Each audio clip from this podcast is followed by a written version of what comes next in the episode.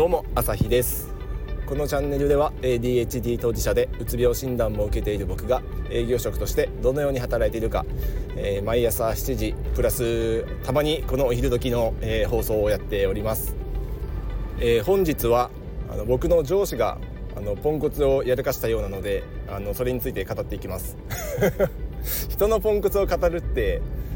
どうなのっていうのはあるかもしれませんがこれ意外とあの僕学びがあったんであのちょっと取り上げますね。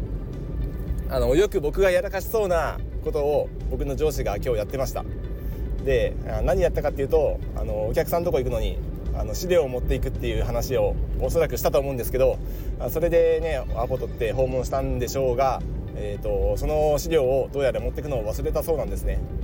でまあ僕はしょっちゅうやるんですけどあの僕があのねこう日頃からあの信頼している、えーなんだろうこうリスペクトしている上司でもあのそういうことをやってました。まあおそらく年に1回あるかないかレベルだと思うんですけどね。あの僕は月1ありそうな感じですけど 月1じゃちょっとね収まらないかもしれないレベルであのよくこういう忘れ物をやってますがまあ人は誰しもねこう忘れ物をしたり、えー、なんかこううっかりやってしまったりっていうのがあるあの生き物なのでまあ、これが起こること自体はしょうがないですよね、まあ、この頻度に問題があるわけでこれ自体はまあどうしようもないと人間ですからっていうとこですね。で僕がこの事例からあの何を学んだかっていうと,、うんと、上司という存在はあの完璧ではいけないっていうことですよ。わかりますか？えっと完璧な上司のもとで働く部下ってめっちゃやりにくいんですよ。うんと ADHD とかちょっとこううっかりさんならばあると思うんですけど結構こうやらかしてる上司とかこううっかりミスをしている上司である方が部下はのびのびとやっていけると思うんですよね。僕は昔そういう上司のもとにいたこともあるんですけど僕もかなりやらかすんですけど上司も結構ケアレスミスをやる人でした。だから上司は僕のことをそんなに咎めないしあの僕も、まあ、少しうんとやりやすかったです。それで気が緩んではいけないと思うんですけどやりやすいんですよね。なんかこうマジで一回ミスったら何言われるか分かんないっていうようなあの張り詰めた状態だと本当にやりにくいですしあのいつまでたっても仕事が終わらないんですよ。チェックにチェックを重ねて間違ってたら大変だからチェックしてチェックして、えー、ダブルチェックトリプルチェックしてそれでも心配で心配で仕上げられないっていうようなことになってしまいます。これでは仕事が進まない。そうじゃなくてある程度あのこう緩い。この程度はねかなり難しいと思うんですけど、うん、緩さをこう出すというかなんかできる人ほどできない、えー、人物を装った方が部下はやりやすくなると思います。その代わりあのちゃんとこうきちんと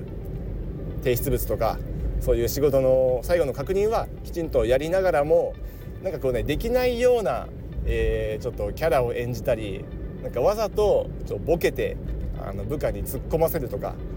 そういうなんか笑いを取るそういう上司像がこれから求められるんじゃないかなっていうふうに感じましたんでちょっとそういうキャラクターを